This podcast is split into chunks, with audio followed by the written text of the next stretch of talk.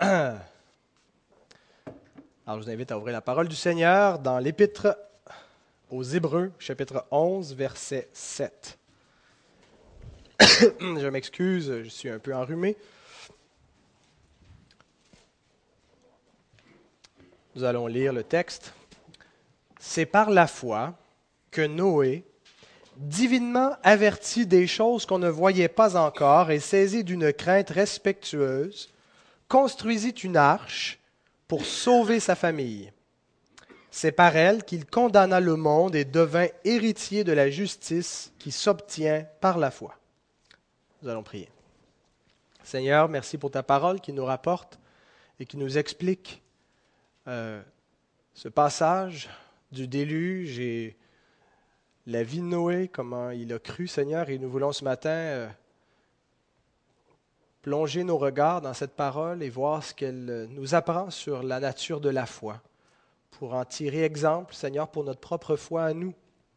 Je te demande que tu puisses me donner ta grâce, Seigneur, pour prêcher ta parole et nous donner à nous tous ta grâce pour l'écouter, pour la comprendre et pour être enrichis par cette bonne parole qui est sortie de ta bouche. Gloire à toi, Seigneur. Amen. Dimanche dernier, c'était le 39e anniversaire de l'arrêt de la Cour suprême, un arrêt très connu aux États-Unis, le Roe v. Wade. Est-ce que ça vous dit quelque chose? L'arrêt qui, en 1973, a déclaré l'avortement légal sur tout le territoire des États-Unis. Et depuis 39 ans, il y a une partie euh, des États-Unis et du reste du monde qui se réjouit de cela, qui voit cela comme un progrès, un progrès sur le plan de la société, sur le plan de la civilisation, un progrès pour les femmes, un progrès pour l'humanité de manière générale en contrôlant les naissances. Et une autre partie qui pleure la mort de 54 millions d'avortements seulement aux États-Unis depuis 39 ans. Quelle est la gravité de l'avortement? La véritable gravité. Est-ce que c'est grave d'abord ou est-ce que c'est quelque chose de banal? Et quelle est la gravité de notre attitude face à cela? Est-ce que l'opinion qu'on a, l'attitude qu'on adopte face à cette question-là a une quelconque implication euh, morale? Est-ce que ça a une gravité? Dieu seul le sait. Dieu seul peut véritablement évaluer, peser la valeur d'un événement, d'un fait, et savoir si c'est grave ou si c'est pas grave. Savoir si c'est banal ou si ce n'est pas banal. Chaque jour, il se produit des millions d'événements dans le monde et qui relèvent de, la volonté humaine, qui viennent de la conduite de l'homme. La conduite de l'homme a une valeur morale. L'homme n'est pas qu'un animal. L'homme est un être responsable. Un homme qui prend un être humain, ça prend des décisions, ça exerce sa volonté. Alors, incidemment, les actions, les événements qui découlent des actions des hommes ont une valeur morale. Il y a des événements banals qui, n'ont pas beaucoup d'importance, mais il y a d'autres événements qui se passent, qui viennent de l'homme et qui sont suffisamment importants pour euh, faire la manchette pour qu'on en parle dans les, titres, dans les journaux, pour qu'on l'annonce et qu'on publicise. Il y a certains de ces événements qui, sont bons, qui sont louables, qui, méritent l'approbation, mais il y a d'autres événements qui sont vraiment mauvais et qui, méritent d'être condamnés, qui transgressent l'ordre moral établi par Dieu. Et ce qui est intéressant, c'est qu'on voit que chacun, chaque être humain a une opinion sur l'importance d'un événement, euh, certaines personnes vont considérer que l'avortement, c'est quelque chose de banal. D'autres vont faire de cette, cause-là la, croisade de leur vie euh, pour, pour s'y opposer, parce qu'ils considèrent que ce n'est pas banal. tout le monde voit un événement dans un certain ordre d'importance et chacun évalue le bien, le mal, selon ce qu'il pense, selon l'éducation qu'il a reçue, selon la réflexion qu'il a faite. Et on a vraiment toute la gamme de gens qui peuvent être plutôt insouciants face à tous les événements qu'il y a dans le monde et les autres qui sont plutôt préoccupés. Quelle est donc la gravité de la conduite de l'homme? Est-ce qu'il y a même une gravité? Est-ce, qu'il faut parler de la conduite humaine comme quelque chose qui peut être grave, Quelle est la conséquence, la gravité des pensées que l'homme a? Euh, de penser d'une certaine manière, la mentalité que l'homme entretient, qu'il répand par son langage, par sa façon d'exprimer les idées qu'il véhicule et, les débats dans, la, sphère publique, euh, les arguments qui sont faits. Est-ce que tout ça est banal? Est-ce que tout ça est sans importance, n'a aucune valeur? Quelle est la valeur morale et la gravité de tout ça, des actions de l'homme? L'Écriture dit ceci, Proverbe 21, verset 2. Toutes les voies de l'homme sont droites à ses yeux. Mais celui qui pèse les cœurs, c'est l'Éternel. C'est intéressant comme verset. À nos propres yeux, nos voies sont droites. Il, va de soi qu'on considère que notre façon de penser est juste. Si on pensait qu'on ne pense pas justement, on changerait de façon de penser. à ses yeux, l'homme, toutes ses voies sont droites. Mais ultimement, c'est Dieu qui évalue la voix de l'homme et qui détermine la gravité, la responsabilité de l'homme. Alors la conduite de l'homme a une valeur et c'est Dieu qui est juge de cette valeur. Notre tendance naturelle, c'est de banaliser les actions des hommes.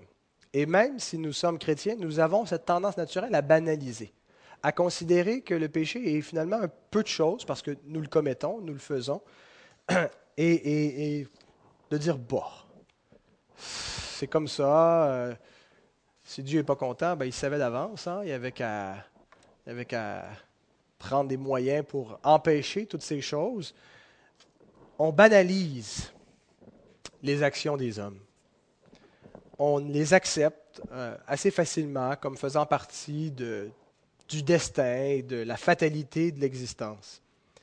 Et lorsqu'on adopte cette attitude de banaliser les actions des hommes et de trouver que ce que l'homme fait, ce que l'homme dit, ce que l'homme pense, les idéologies qui sont véhiculées ne sont pas graves, n'ont pas vraiment d'importance, et puis qu'il ne faut pas trop s'en préoccuper, on finit par trouver que le jugement divin à l'égard de l'homme est trop sévère.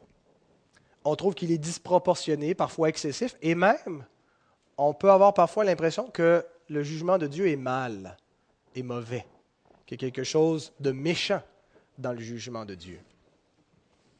Est-ce que vous avez jamais ressenti cette impression en lisant l'Ancien Testament? En lisant, par exemple, les sentences qui étaient prévues dans la loi de Dieu. On lit ça parfois, et on se dit, il me semble que Dieu exagère un petit peu. Quand on regarde les jugements que Dieu a exécutés, la conquête de Canaan, par exemple, on a l'impression que c'est excessif. Euh, l'exil, le jugement envers son propre peuple, et le déluge est un exemple. On regarde l'événement du déluge, et puis c'est sûr qu'on en fait un événement parfois un peu bucolique, on peut trouver ça bien cute pour les enfants, on a la, petite arche, puis on a tous les animaux qui viennent, puis c'est, il y a quelque chose de, de, de cute, mais euh, finalement, quand on regarde ce qui était véritablement le déluge, c'est un jugement sur l'ensemble de la race et, de toutes les espèces, où Dieu a véritablement mis à mort les espèces vivantes, à l'exception de ceux qui étaient rassemblés dans l'arche. Est-ce que ce n'est pas un peu exagéré? Est-ce que ce n'est pas un peu sévère? Est-ce que Dieu n'a pas été un peu vite en affaires, pas mal impatient? Et si nous avons tendance à banaliser la conduite de l'homme et à trouver que ce n'est pas si grave son comportement, c'est effectivement l'impression qu'on va avoir vis-à-vis du jugement de Dieu. On va trouver que le jugement de Dieu n'est pas justifié. Mais voici comment la parole de Dieu, comment Dieu, ce que Dieu a dit concernant le déluge, comment il a introduit le déluge en Genèse 6, 5 à 8. L'Éternel vit que la méchanceté des hommes était grande sur la terre et que toutes les pensées de leur cœur se portaient chaque jour uniquement vers le mal. Essayez d'imaginer le genre de société corrompue que ça pouvait être. Imaginez vivre aujourd'hui dans une société remplie de violence, sans foi ni loi, qui n'a pas euh, une organisation de justice, des tribunaux, il n'y a pas d'autorité civile pour empêcher les hommes de faire le mal. Imaginez à quoi le monde pouvait ressembler. Et ça dit que chaque jour, les pensées de leur cœur se portaient uniquement vers le mal. le mot euh, est important, ce n'est pas simplement la pensée de l'homme, mais c'est vraiment sa volonté. Il, cherchait à faire le mal. Et, verset 6, l'Éternel se repentit d'avoir fait les hommes d'avoir fait l'homme sur la terre. Le mot repentir va vraiment dire il, il a changé de direction. Il, si on veut, rebrousser chemin. Euh, il euh, renversait le plan qu'il avait fait. C'est pas que, que, que, Dieu était étonné ou surpris, Dieu est omniscient. Il savait qu'il allait se repentir en faisant l'homme. Et il fut affligé en son cœur. Et l'Éternel dit, J'exterminerai de la face de la terre l'homme que j'ai créé, depuis l'homme jusqu'au bétail, aux reptiles et aux oiseaux du ciel, car je me repens de les avoir faits. Mais Noé trouva grâce aux yeux de l'Éternel. Hein? Je l'avais dit. Le verdict de Dieu ne peut pas ne pas être juste. Aux yeux de l'homme, toutes ses voies sont justes, mais c'est l'Éternel qui pèse les cœurs. C'est l'Éternel qui a le vrai verdict. Quand il y a une contestation entre deux hommes, il peut en avoir un qui a raison, l'autre tort. Les deux peuvent avoir tort, mais une chose est certaine, Dieu, dans n'importe quelle contestation, a toujours raison. Il est Dieu, c'est lui qui est l'arbitre ultime, c'est lui qui détermine ce qui est bien et ce qui est mal. C'est lui qui juge. Et lorsque Dieu exprime ce verdict, qu'il voit sa création et qu'il regarde la méchanceté des hommes, l'injustice qui avait cours, et qu'il émet ce, ce, jugement, il déclare qu'il va faire venir une punition sur l'humanité, il va détruire l'homme, il va les exterminer. Son jugement est juste. Et si nous ne trouvons pas que son jugement est juste, le problème n'est pas du côté de Dieu, il est de notre côté. Si nous avons un problème avec la justice de Dieu, nous avons un problème. Nous devrions approuver Dieu et non l'homme et apprendre à dire comme le psalmiste, il, dit au, chapitre 9, versets 19 à 20, Lève-toi, ô Éternel, que l'homme ne triomphe pas que les nations soient jugées devant ta face, frappe-les d'épouvante, ô Éternel, que les peuples sachent qu'ils sont des hommes. Nous devrions soupirer en nous, non pas pour le triomphe de l'homme, mais pour le triomphe de Dieu. Et le triomphe de Dieu n'est pas contre l'homme, il est pour l'homme, mais pour l'homme soumis à Dieu. Et il n'y a aucun, être, aucun homme qui va tenir, qui va, qui va réussir à s'opposer ultimement à Dieu. Je me souviens une fois qu'on évangélisait dans le parc Labelle il y a quelques années, et on était tombé sur des, des, qu'on connaissait. On ne les aurait peut-être pas approchés autrement. On les connaissait de, la polyvalente. Puis on a commencé à leur parler du Seigneur. Et, puis, euh, et un qui s'est levé avec beaucoup de, de, confiance en disant que quand elle est arrivée devant Dieu, alors, il n'était pas athée, il croyait qu'elle allait arriver un jour devant Dieu, comment il allait le défier et l'insulter, puis il nous disait ce qu'il allait lui dire. Ce n'était pas agréable à entendre. Et je me dis, il ne sait vraiment pas de quoi il parle. Il ne sait vraiment pas qui est Dieu. Et, dans mon cœur régénéré, il y avait ce désir, Seigneur, que l'homme ne triomphe pas, qu'il sache que l'homme est homme et que Dieu est Dieu. Et que c'est Dieu qui va avoir le dernier mot. Parce que si l'homme a le dernier mot, l'homme commet des injustices, l'homme commet des actions impies, des actions qui sont, qui sont effroyables. On en entend quotidiennement dans, les journaux des actions effroyables. On ne veut pas que l'homme triomphe. On veut que Dieu triomphe, que sa justice triomphe. Et on veut être du côté de Dieu en triomphant. On veut être de ceux qui sont soumis, de ceux qui sont rangés de son côté, de ceux qui sont avec Dieu. Alors voici ce qui est arrivé. Genèse 6, 11 à 22. J'ai enlevé quelques versets pour synthétiser. La terre était corrompue devant Dieu, la terre était pleine de violence. Dieu regarda la terre et voici, elle était corrompue, car toute chair avait corrompu sa voix sur la terre. Alors Dieu dit à Noé, la fin de toute chair est arrêtée par devers moi. C'est-à-dire, c'est déterminé devant moi, la fin est venue. C'est un jugement, c'est arrêté dans mon esprit. Car ils ont rempli la terre de violence. Imaginez, ils ont rempli la terre de violence. Il y a des crimes, il y a de l'inceste, il y a des abus, il y a des viols, il y a toutes sortes d'injustices qui se commettent du soir au matin devant moi. Voici, je vais les détruire avec la terre. Fais-toi une arche de bois de gopher. Verset 17. Et moi, je vais faire venir le déluge d'eau sur la terre pour détruire toute chair ayant souffle de vie sous le ciel. Tout ce qui est sur la terre périra. Mais j'établis mon alliance avec toi tu entreras dans l'arche, toi et tes fils, ta femme et les femmes de tes fils avec toi. De tout ce qui vit, de toute chair, Tu feras entrer dans l'arche deux de chaque espèce pour les conserver en vie avec toi. Il y aura un mâle et une femelle. C'est ce que fit Noé. Il exécuta tout ce que Dieu lui avait ordonné.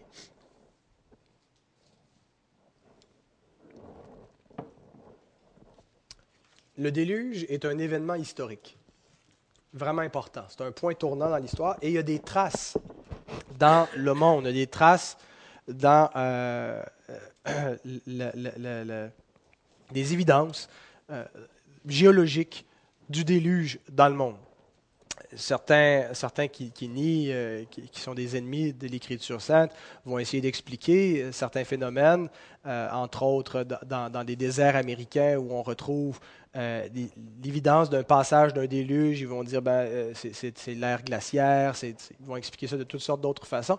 Mais il y a des traces que le monde, il y a eu une grosse catastrophe qui s'est produite il y a des siècles, des millénaires. Et ce que nous croyons, c'est que ça correspond à ce que l'Écriture nous rapporte, un déluge. Et ce n'est pas que l'Écriture, il y avait d'autres récits qui rapportent, en dehors des Écritures, qui rapportent le déluge. Même semble-t-il que les Autochtones qui vivaient en Amérique avaient un récit du déluge, et c'est ce qui faisait qu'ils étaient un peu ouverts quand ils avaient entendu parler de la Bible, parce qu'eux eux aussi avaient un récit euh, du déluge ici. Alors, il y a des traces dans le monde et c'est un événement important parce qu'il y a un, énorme bouleversement cosmologique qui s'est produit avec le déluge. Moi, je pense que le, monde, le cosmos d'avant le déluge, le monde prédiluvien, le monde post-diluvien, est un monde différent euh, au niveau cosmologique. Euh, il nous parle des eaux d'en haut, des eaux d'en bas. Je pense qu'il y a des choses qui ont changé, qui expliquent entre autres la question de la longévité euh, avant le déluge. Les, les les patriarches qui ont vécu des centaines et des centaines d'années, c'était euh, tous avant le déluge. Et, après le déluge, les années de vie des hommes sont réduites significativement. Ça, serait euh, grandement explicable par un bouleversement euh, cosmologique majeur. Alors, comme peuple de la Nouvelle Alliance, cependant, nous devons nous intéresser non seulement ou exclusivement à l'aspect historique et littéral du déluge, euh, mais nous devons voir également le sens théologique du déluge. Euh, parce que la Bible, en plus de nous présenter cet événement-là sous l'angle historique, nous présente, nous explique que cet événement-là dans, dans un angle théologique. Elle nous le présente comme une figure du jugement final, en même temps qu'une figure de l'Évangile.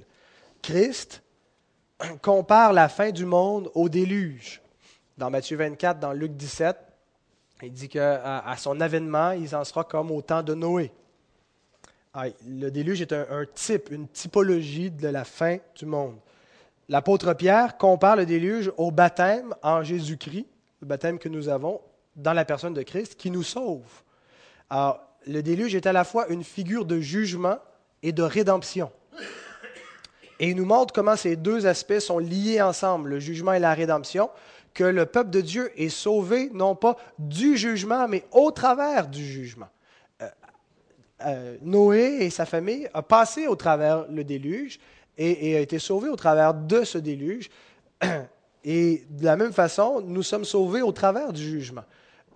Le, jugement a eu lieu. Christ a été jugé et c'est parce que nous sommes en Christ que, que, nous ne serons pas condamnés, mais nous sommes sauvés. Christ est en quelque sorte l'arche le jugement s'est abattu et nous sommes en lui et nous sommes sauvés au travers du jugement.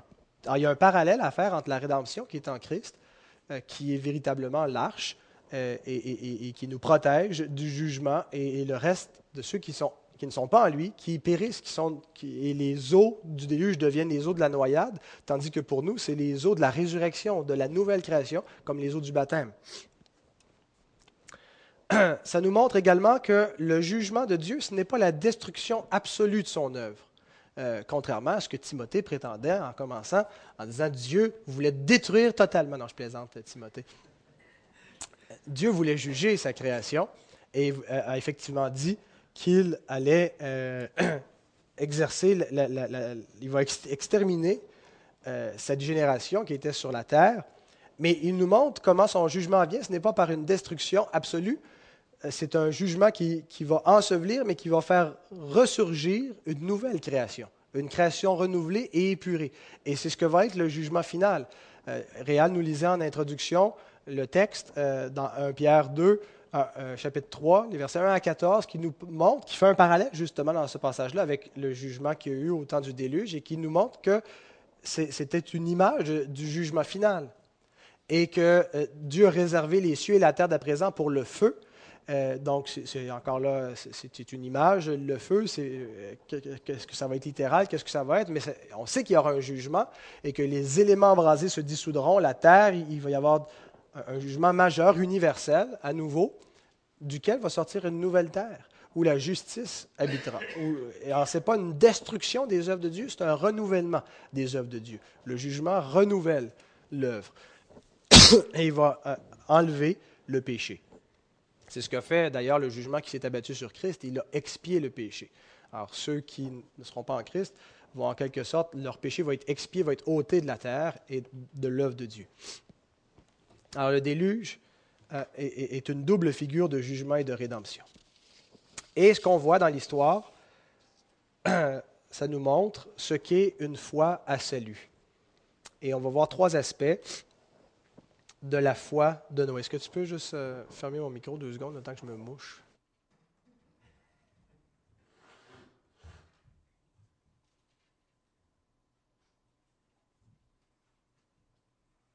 trois aspects de la foi de Noé. D'abord, c'est une foi avertie. Deuxièmement, c'est une foi agissante. Et troisièmement, c'est une foi triomphante. C'est par la foi que Noé verset 7, divinement averti des choses qu'on ne voyait pas encore. Il fut averti par Dieu. La foi est toujours en réponse à la révélation. La foi ne peut pas s'exercer dans le vide. Si on croit, on croit quelque chose. Et si notre foi est véritable, il faut que le quelque chose qu'elle croit soit la vérité. Et pour que ce soit la vérité, il faut que ça soit sorti de la bouche de Dieu, parce que ta parole est la vérité, dit le Seigneur Jésus. Alors la foi, est toujours en réponse à la parole de Dieu, à la révélation de Dieu. Dieu a averti Noé, lui a annoncé quelque chose qui n'était pas encore visible. La fin de toute chair est arrêtée devant moi. Je vais faire venir un déluge. Voici comment tu vas être sauvé. Tu vas bâtir une arche. Et tu vas être sauvé avec toute ta famille. Et j'établis mon alliance avec toi. Vous vous souvenez, au verset 1, on a vu la définition de la foi. On a vu, dans Hébreu 11.1, la foi est une ferme assurance des choses qu'on espère, une démonstration de celle qu'on ne voit pas. On ne voyait pas encore le déluge, ni le moyen d'en être sauvé. Et par sa foi, par la foi de Noé, ces réalités qui étaient invisibles, invisibles parce qu'elles étaient futures, parce qu'elles étaient encore prévues pour l'avenir, ben, ces réalités invisibles avaient un impact présent pour Noé. La foi, c'est la démonstration des choses qu'on ne voit pas. Ce qui n'était pas encore visible avait, était déjà quelque part visible par la foi de Noé. De même, nous sommes avertis de choses que nous ne voyons pas encore. Nous connaissons le scénario final. Nous ne savons pas exactement quand, dans quelle séquence va se produire la fin, mais nous savons que ce monde a une fin. Et nous savons qu'il y a un jugement qui, va suivre l'histoire humaine. Et c'est quelque chose qui, est un peu effroyable en même temps que qui, est réjouissant pour ceux qui sont du bon côté, euh, qui sont du côté de Dieu. Mais si nous avons la foi, véritablement, nous sommes avertis de ces choses, notre foi est avertie, ça va déterminer notre conduite présente. C'est quelque chose de futur que nous possédons maintenant par la foi, comme Noé divinement averti de ce qu'on ne voyait pas encore, a démontré par sa foi la réalité de ces choses. Ça s'est matérialisé, ça s'est concrétisé par son obéissance. Et ça devrait être la même chose pour nous.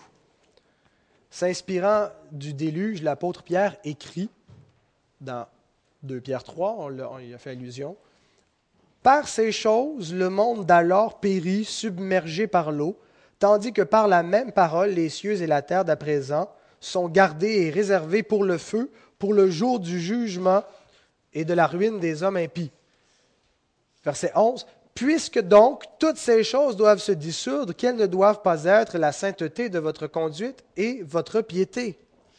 Alors, voyez, une fois averti, a un impact immédiatement dans le présent. Parce que vous savez ceci, parce que vous êtes informés, parce que vous êtes avertis, quelle ne doit pas être la sainteté de votre conduite, maintenant, aujourd'hui. Ce n'est pas seulement une information pour plus tard qui n'a aucune utilité pour maintenant.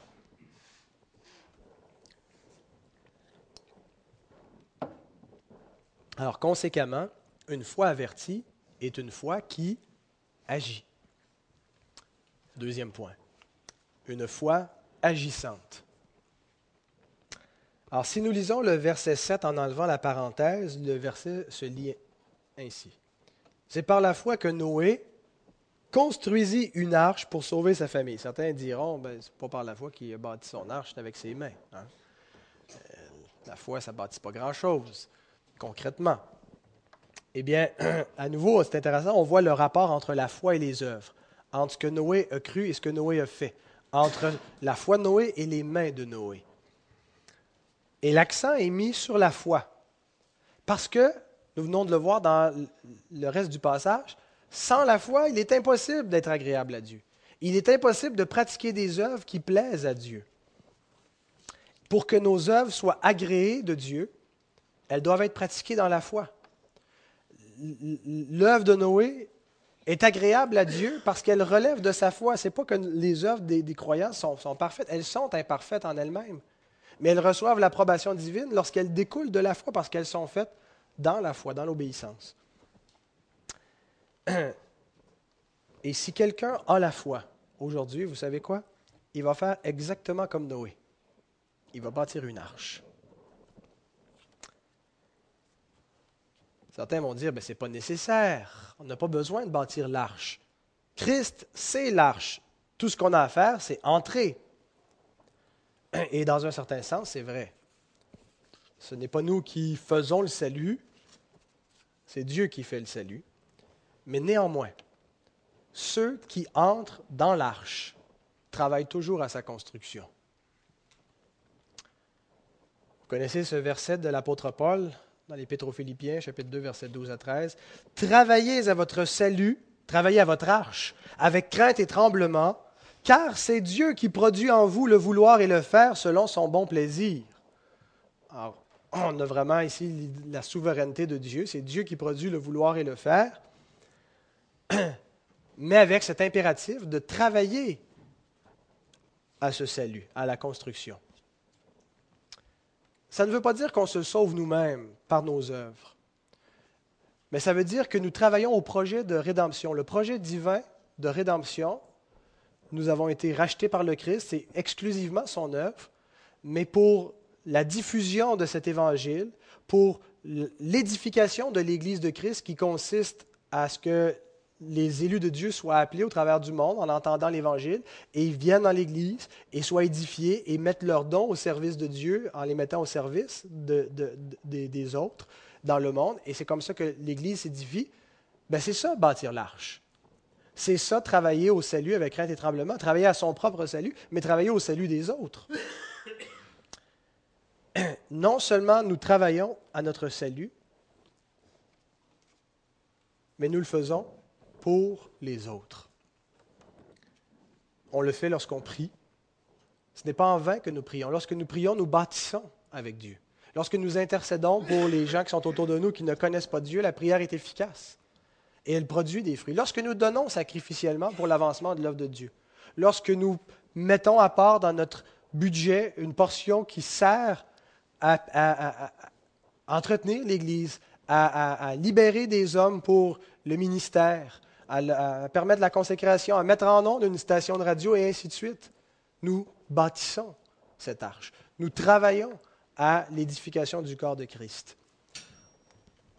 Lorsque nous annonçons l'Évangile, nous le faisons. Lorsque nous témoignons, lorsque nous vivons comme des croyants. Notez que Noé construisit une arche pour sauver sa famille. Nous cherchons également à sauver notre famille, à sauver les gens autour de nous à ce que nous prions pour le salut des nôtres. Nous nous efforçons que nos enfants viennent à la foi. Nous leur enseignons l'Évangile, nous leur démontrons par tous les moyens que la parole de Dieu, elle est, solide. Parce que comme Noé, nous voulons que nos enfants soient dans l'arche. Nous sommes co-bâtisseurs avec Christ. Noé n'a pas gardé secrètement la parole de Dieu. Dieu a averti Noé de ce qui allait arriver. Et il ne s'est pas caché pendant des années, il, ne s'est pas tué pour éviter de déranger. Il a annoncé la parole de Dieu. Sur quoi est-ce qu'on se base pour dire ça? Ben D'abord, Pierre, dans 2 Pierre 2.5, dit qu'il était un prédicateur de la justice. Noé, ce prédicateur de la justice. Ah, c'était un prédicateur. Il nous dit aussi dans sa première épître, chapitre 3, verset 18 à 20, que l'Esprit de Christ, je n'ai pas mis les versets, était parlé au travers de lui, au travers de Noé, pour euh, attester aux esprits rebelles qui maintenant sont en prison, sont perdus. Il leur annonçait les choses qui allaient arriver. Nous sommes de même tous des prédicateurs dans le monde. Frères et sœurs, c'est bien important que nous tous, nous comprenions que nous sommes des prédicateurs. Pas tous dans le sens d'être un ministre de la parole, mais nous sommes tous des prédicateurs de la justice comme Noé. Nous avons tous le devoir d'annoncer la parole de Dieu à ceux qui nous entourent. Et lorsque nous agissons ainsi, lorsque nous bâtissons ainsi l'arche, lorsque nous vivons de telle manière en prévoyant qu'il y a un déluge qui s'en vient, et en se préparant, et en attestant aux autres, et en, en faisant tout pour bâtir cette arche, comme je l'ai énuméré par la prière, par les offrandes. Nous montrons que nous croyons vraiment. C'est ça une foi agissante. On ne peut pas ne pas parler, on ne peut pas ne pas bâtir l'arche si on croit vraiment ce qu'on dit croire. C'est absolument impossible. Si nous sommes persuadés de l'Évangile, c'est impossible que nous ne soyons pas des bâtisseurs avec Christ. Absolument impossible. Les apôtres disent, lorsqu'on leur ordonne d'arrêter de parler au nom de Christ, nous ne pouvons pas ne pas parler de ce que nous avons vu et entendu. On ne peut pas vous obéir, on ne peut pas ne pas le dire. L'apôtre Paul affirme, Malheur à moi si je n'annonce pas l'Évangile. Si nous croyons vraiment l'Évangile, c'est impossible qu'on ne puisse pas en parler. C'est impossible qu'on ne puisse pas se préparer. C'est impossible qu'on ne puisse pas démontrer par notre conduite de bâtisseur d'arches que nous sommes des croyants. La foi se démontre toujours parce qu'elle est agissante. Ça va se montrer par nos paroles, par notre manière de vivre, parce qu'on va chercher le salut des autres, parce qu'on va montrer que ça, c'est plus important que tout le reste, qu'une carrière n'a pas plus d'importance que ça, que la santé n'a pas plus d'importance que ça, que la priorité ultime, c'est cet évangile. Mais il y a quelque chose qui nous ralentit, c'est qu'on a peur de souffrir. On a peur d'être rejeté, on a peur qu'on se moque de nous. et certains parfois sont timides, ils vont témoigner quand même par leur conduite, ils ne seront pas prêts à renier, mais on ne veut pas toujours verbaliser à cause de cette peur. Ben, c'est inévitable que tôt ou tard, nous souffrirons en bâtissant l'arche. Bâtir l'arche vient avec la souffrance. Je pense que c'est ce que Paul voulait dire en affirmant qu'il achevait en son corps les souffrances qui manquaient encore au, corps de Christ pour, le salut des hommes ça, se faisait par le ministère d'apôtre, et ça venait forcément avec des souffrances parce qu'il allait rencontrer toutes sortes d'obstacles, d'opposition de toutes parts. Et pour que l'arche se bâtisse, pour que des hommes soient sauvés, il fallait accepter cette souffrance. Il dit à Timothée qu'il supporte tout à cause des élus, afin qu'eux aussi aient part au salut. Supporter tout. Être prêt à supporter la moquerie, et, il y a des gens qui, supportent beaucoup plus que ce qu'on a supporté en ce moment dans notre contexte, qui est quand même relativement favorable. À deux reprises, l'apôtre Pierre nous dit que Noé a subi les moqueries et les railleries. Un Pierre 3.20 nous dit que les hommes de son temps étaient des incrédules, des impies incrédules pendant qu'ils construisaient l'arche. Ils ne croyaient pas. Et dans la deuxième épître, il nous dit que de même que du temps de Noé, maintenant il y a des moqueurs qui viennent avec leur raillerie. Puis il dit, ben oui, ben oui, oui, la promesse de son avènement. Et il compare ça au temps de Noé, qui faisait face à des moqueurs et des railleurs. Et vous savez pourquoi il en est ainsi? Pourquoi est-ce que le monde rejette ce message? Parce que la foi et la prédication condamnent le monde. Hébreu 11, 7. C'est par la foi que Noé, construisit une arche pour sauver sa famille. C'est par elle qu'il condamna le monde. C'est par elle qu'il condamna le monde. Par elle quoi? Ça peut être la foi, ça peut être l'arche. Mon opinion, c'est que c'est les deux. C'est la foi qui s'est matérialisée par l'arche, qui s'est concrétisée, qui s'est manifestée concrètement. Et comment est-ce qu'il a condamné le monde? Ben, Vous avez beau être gentil, gentil, gentil. Si vous êtes en train de bâtir une arche, vous êtes en train de dire au monde qu'il y a un déluge qui s'en vient. Et la raison de ce déluge, c'est parce que les hommes sont impies, sont méchants. Et Dieu va juger. Et vous êtes en train de condamner tous ceux qui ne font pas comme vous. En train de leur dire, votre style de vie n'est pas acceptable. Et si vous ne vous convertissez pas à Dieu, que vous ne croyez pas à la parole de Dieu, que vous ne bâtissez pas l'arche pour y entrer, vous allez périr. Alors que vous ne vouliez pas condamner le monde, ça ne change rien.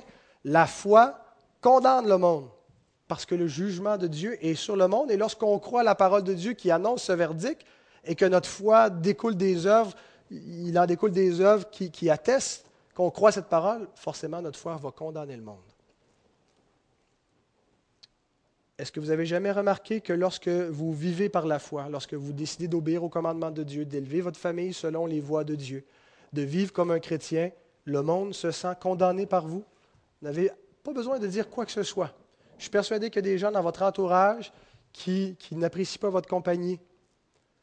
Pas parce qu'ils ne vous aiment pas, c'est rien de personnel, mais ils sentent qu'ils sont condamnés par votre façon de vivre, qui ont l'impression que vous êtes étroit d'esprit, que vous les jugez, que vous ne les acceptez pas, puis que vous manquez d'amour, puis ainsi de suite. Vous connaissez la, litanie.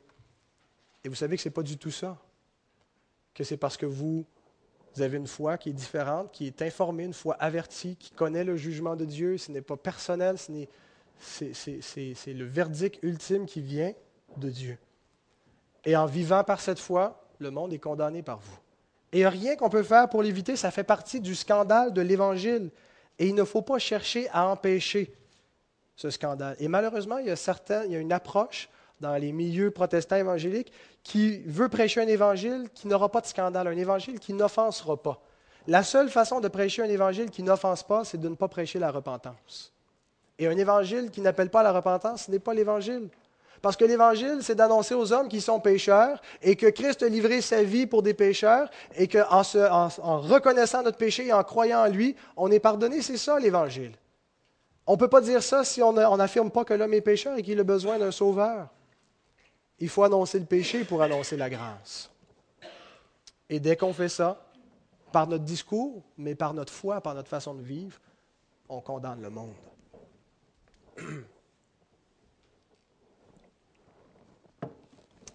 Étant divinement averti, Noé a réglé toute sa manière de vivre de manière à annoncer l'Évangile à tous, de sorte que personne n'est excusable. Mais vous voyez, il n'y a pas eu beaucoup de succès comme évangéliste. C'est un peu décourageant quand on regarde Noé. Hein? Il ne pouvait pas montrer qu'il était plus convaincu. Euh, il, était vraiment persuadé. Là. Pour bâtir une arche comme ça, il n'y avait pas de plan d'eau à côté. il, se bâtit une arche pendant des années, des années. il était persuadé. Mais l'Écriture nous dit qu'il y a seulement un petit nombre de personnes, c'est-à-dire huit, qui furent sauvées. Lui, sa femme, ses trois fils et les, femmes de ses fils. Comment supporter toute cette souffrance pendant des années pour si peu de résultats? Les gens qu'on a côtoyés, on dit que c'était une génération d'impies, on imagine que c'était relatif, il y en avait des pires que d'autres peut-être un voisin qui n'était pas détestable. Comment savoir que toute cette génération-là est emportée dans le déluge et qu'on on supporte la moquerie, on supporte l'incrédulité, on supporte cette opposition pour si peu de résultats? Il y a un élément important, je pense, qui répond à cette question-là au verset 7, qui nous dit qu'il a été saisi d'une crainte respectueuse nous pouvons être animés soit par la crainte des hommes ou par la crainte de Dieu. Et ça va nous mener à des chemins opposés. On peut vivre selon le monde, se conformer, se conformer à la mentalité, à notre génération, à ce qui est, en vogue, ce qui est approuvé, ou on peut vivre selon Dieu, qui implique de souffrir. La crainte de l'homme, l'Écriture nous dit, c'est un piège. Lorsqu'on veut plaire, aux hommes, lorsqu'on veut faire partie de la gang, qu'on veut être in, qu'on ne veut pas passer pour des, arriérés ou peu importe. Et c'est vraiment fort la crainte de l'homme. les gens qui se disent euh, souvent fiers et orgueilleux, en fait, sont, souvent remplis de la crainte de l'homme. Ils veulent surtout pas perdre la face, veulent surtout pas avoir l'air de personnes étranges et bizarres. Ou lorsqu'on se donne un style un peu plus bizarre, c'est pour susciter la crainte de l'homme. Comment est-ce qu'on peut être délivré de la crainte de l'homme? Délivré de ce souci de plaire ou de qu'on dise du bien de nous? Il y a une seule chose, il y a un seul remède, c'est la crainte de Dieu. La crainte de Dieu, c'est ce qui délivre de la crainte de l'homme. Et cette foi, la foi avertie, la foi agissante, qui supporte tout parce qu'elle craint Dieu, c'est une foi qui vaut la peine parce que c'est une foi triomphante. Et je termine rapidement avec ça une foi triomphante. En disant le texte, lorsqu'il dit que Noé condamna le monde par sa foi et par l'arche, il est sous-entendu qu'il a vaincu le monde. Les moqueurs, les incrédules, les impies qui commettaient des violences ont péri. Noé a été victorieux. Et il en va de même pour nous. L'apôtre Jean nous dit, 1 Jean 5,4, Tout ce qui est né de Dieu triomphe du monde, et la victoire qui triomphe du monde, c'est notre foi. On n'envisage pas toujours notre foi comme un combat contre le monde et le salut comme notre victoire, mais il en est pourtant ici. Le salut de Noé, la délivrance, la rédemption qu'il a eue au travers du, déluge était figuratif uniquement. C'était sur le plan terrestre. C'était sur le plan de la vie matérielle, de la vie terrestre. Mais ce déluge figurait, et ce, salut figurait le vrai salut, la vraie rédemption, que Noé a aussi obtenu. Et je trouve ça intéressant que l'auteur termine en soulignant ce fait-là. Il dit que Noé devint héritier de la justice qui s'obtient par la foi. Ce n'est pas banal comme affirmation, c'est fondamental. La foi obtient des victoires terrestres. Hein? Le chapitre 11 est rempli d'exemples. L'exemple de Noé en est un. Par la foi, il a eu cette victoire terrestre, il a été délivré du déluge. Mais l'auteur termine le récit de Noé en soulignant que la vraie victoire, c'est d'être héritier de la justice par la foi. Ça, qu'est-ce que ça veut dire? C'est la justification par la foi. L'Évangile, c'est la justification par la foi. Nous sommes gratuitement justifiés, non pas par nos œuvres, mais en croyant la parole de Dieu et spécifiquement en croyant l'Évangile de Dieu, la promesse de salut que Dieu va opérer par son Fils. Et lorsque nous croyons cela, nous obtenons, nous devenons héritiers de la justice. Nous sommes déclarés justes par Dieu. Peu importe ce que nous avons fait, nous sommes pardonnés, nous obtenons la vie éternelle. C'est ce que Noé a obtenu par la foi. Et c'est la véritable victoire, c'est le véritable triomphe. Et c'est grandement important de le rappeler parce qu'on a tendance à l'oublier. Nous espérons souvent et trop souvent, nous limitons notre, attente à des bénédictions, à des victoires terrestres. On, veut la santé, on veut une victoire dans notre conduite, on veut euh, que Dieu réponde à nos besoins, on veut que Dieu nous donne un emploi, euh, que Dieu nous donne euh, un époux, une épouse, des enfants. Et, tout ça est bien. Et la foi va effectivement obtenir des, victoires et des bénédictions terrestres. Et je ne suis pas en train de dire qu'il faut les exclure. Mais peu importe les bénédictions terrestres qu'on va avoir et celles qu'on n'aura pas parce qu'on n'a pas de promesse, on n'a pas de garantie à ce niveau-là. Ce qui compte véritablement, c'est la victoire du salut. Et terminons en lisant ce verset où Jésus s'adresse à ses disciples après leur avoir donné un pouvoir qui était véritablement une bénédiction terrestre. Il leur dit ceci, Voici, je vous ai donné le pouvoir de marcher sur les serpents et les scorpions et sur toute la puissance de l'ennemi, et rien ne pourra vous nuire. Cependant, ne vous réjouissez pas de ce que les esprits vous sont soumis, mais réjouissez-vous de ce que vos noms sont écrits dans les cieux. Rappelons-nous cela. Notre véritable victoire, la véritable victoire de la foi, c'est que nous sommes héritiers de la justice, ce qui implique que nos noms sont écrits dans les cieux. Gloire à Dieu pour sa bonne parole. Amen.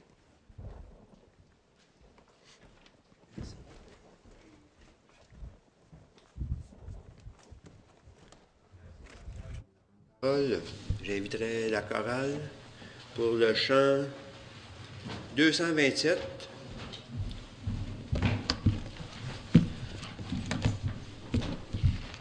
Si vous voulez vous lever, s'il vous plaît.